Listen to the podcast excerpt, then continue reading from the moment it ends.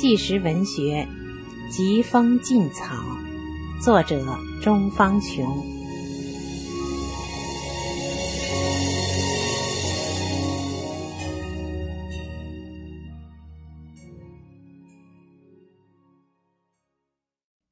听众朋友，上次为您播送到了第四部里面的第二章“大法弟子”，内容是迫害大法弟子的具体事例。下面为您继续播送。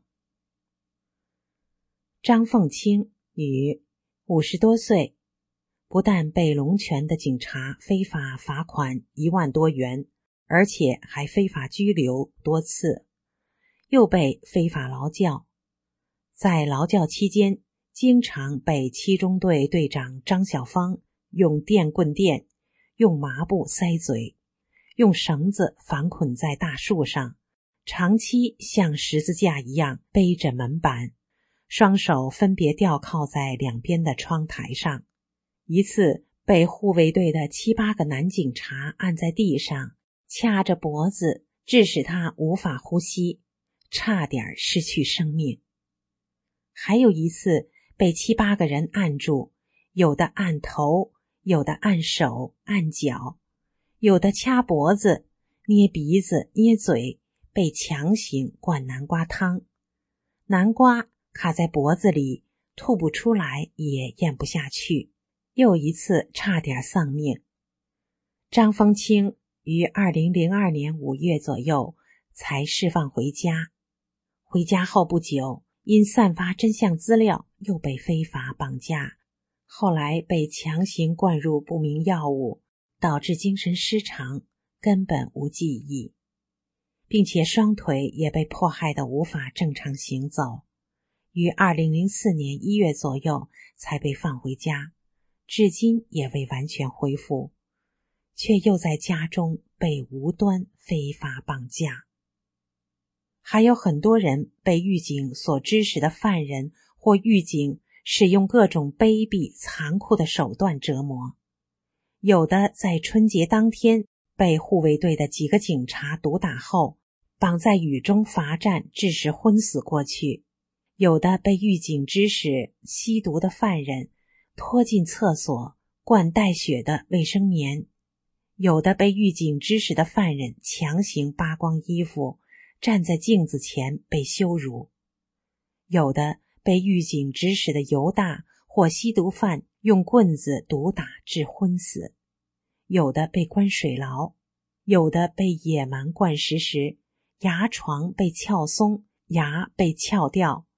在酷暑难当的劳教所里，有的大法学员被毒打后，还要被迫背着厚厚的棉被，双手吊靠不能动；还有的被狱警用多根高压电棍持续电击；还有的三十多岁的女学员被强行逼迫转化，不从就遭体罚做八百个下蹲，导致裤子撕破。体罚后一个多星期都无法行走，连上厕所都无法蹲下去。通过一批又一批的法轮功学员，用善心感化着狱警和犯人，不断的给他们讲着真相，让很多警察都明白了法轮功不是像电视上、媒体上所说的那样。后来很多警察表面上对我们气势汹汹，私下里。就对我们说：“我们知道你们法轮功学员是好人，但我们拿别人指江泽民的钱，我们就像枪一样，别人叫我们干什么，我们只有干什么。所以这些警察虽然也在迫害中犯了罪，但真正污蔑大法、酷刑折磨、虐杀大法弟子，所使警察犯罪的真正元凶是江泽民。”正念闯魔窟。九中队是法轮功学员和吸毒犯的混杂中队，在那里，警察仍然安排两个人包夹，每天都强迫听攻击大法的文章，仍然每个星期一次强行表态。我继续讲电视上以我的事例诽谤大法的颠倒黑白的报道。并把腿给他们看。西东范听后，都觉得法轮功太冤了，心里明白，但不敢吱声。一天，胡干事对我说：“钟方琼，我觉得你这人挺好的，就是不转化。有什么事儿想不通吗？不要钻牛角尖儿了，转化了好回家。”他就变花样找来一转化者。三天三夜轮番给我做转化工作。他们说：“你不转化怎么出去？难道你能从这里飞出去吗？”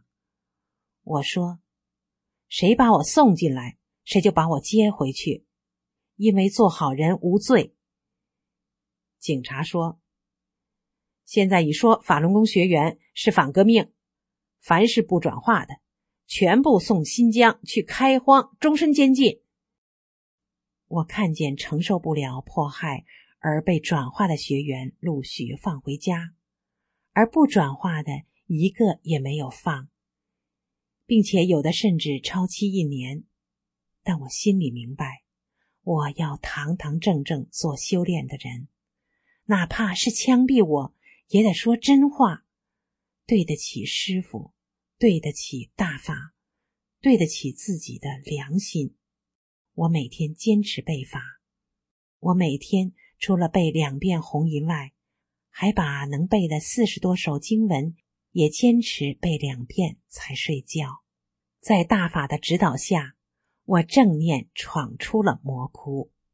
二零零一年九月三十日，是我非法劳教期超出整三个月的日子。下午三点左右，警察突然叫我收拾东西。我以为我要被转至新疆去开荒，终身监禁，便把所有的东西都带上，走出二号门，便看见了万年场派出所片区警察魏大平和办事处的人，是开车来的，我就知道是要接我回家，便对送我出来的人说：“请你把我的铺盖带回九中队，我要回家，不需要带那么多东西。”魏大平也说：“人都坐满了，放不下了。”干部说：“既然拿出来了，就不能拿进去了。”哦，我明白了。若再把我的东西拿回队上，其他大法弟子不就知道我回家了吗？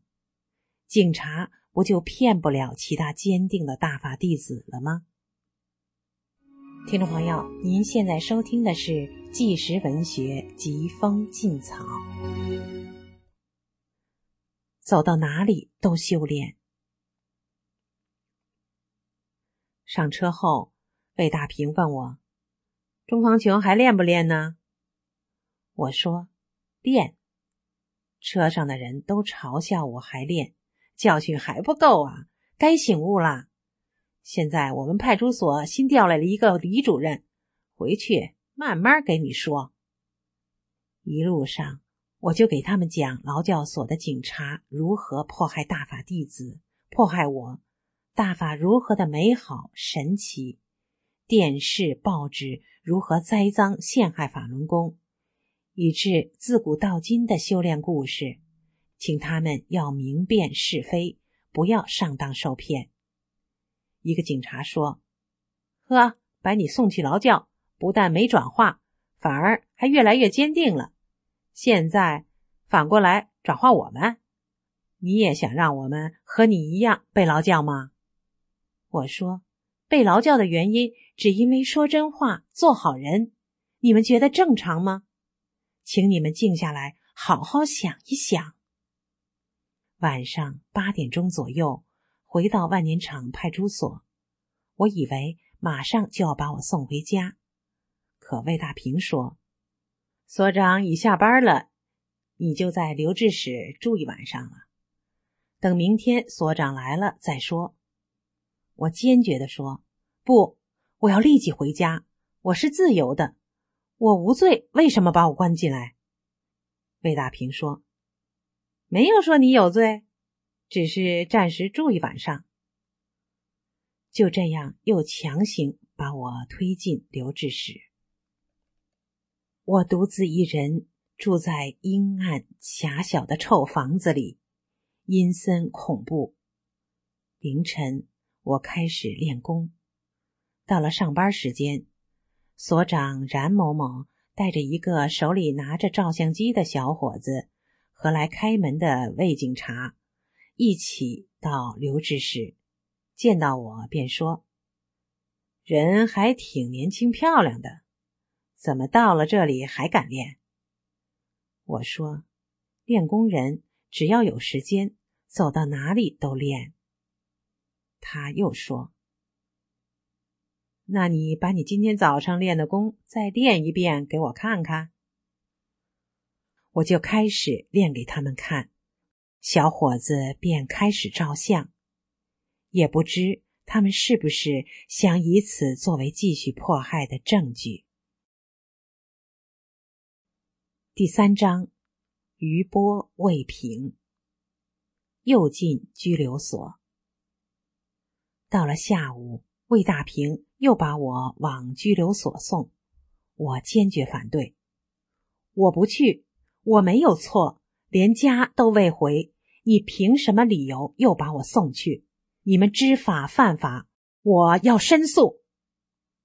魏大平说：“要申诉，也只能到拘留所才行。”我又一次无辜的被魏大平送进了九如村拘留所。到拘留所，我对值班警察说：“我要写申诉。我刚从劳教所期满释放，还未回家，就又被派出所毫无理由的把我强行送进来。”警察说：“今天是国庆节，都放假了，只有等三号上班再说。”我说：“国庆节，九九年国庆节，我就被关到这里，这几年的所有节日。”我都是在监狱里面度过，为什么？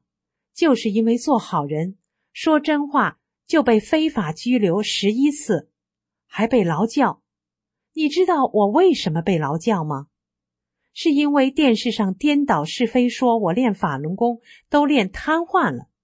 其实你们最清楚，因为我去劳教之前一直都被关在这里十次，你们最有发言权。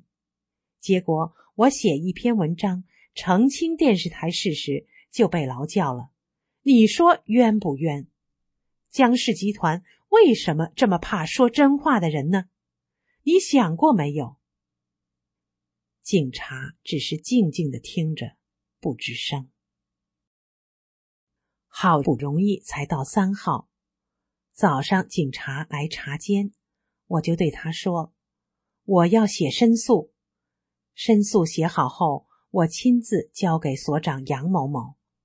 过了一会儿，所长杨某某告诉我说：“我已打电话给万年场派出所联系了，他们国庆节放假到八号才上班，只有等八号再说。”邪恶使绝了招数，也达不到目的。八号上午。所长杨某某把我叫出去，我看见万年场派出所的警察魏大平和办事处主任李强军，还有居委会的人都来了。他们叫我写个保证，不练了，马上就接我回去。我说：“这么好的功法，我为什么不练？要写保证，两年前就写了，还能等到今天吗？跟我打交道两年多了。”你们应该对我有所了解，对法轮功有所了解。他们说，你这个人除练法轮功不好外，什么都好。我说，还不是练法轮功后才变好的。你们说一说，法轮功究竟不好在哪里？他们回答：反正政府说不好，就是不好。我们听政府的。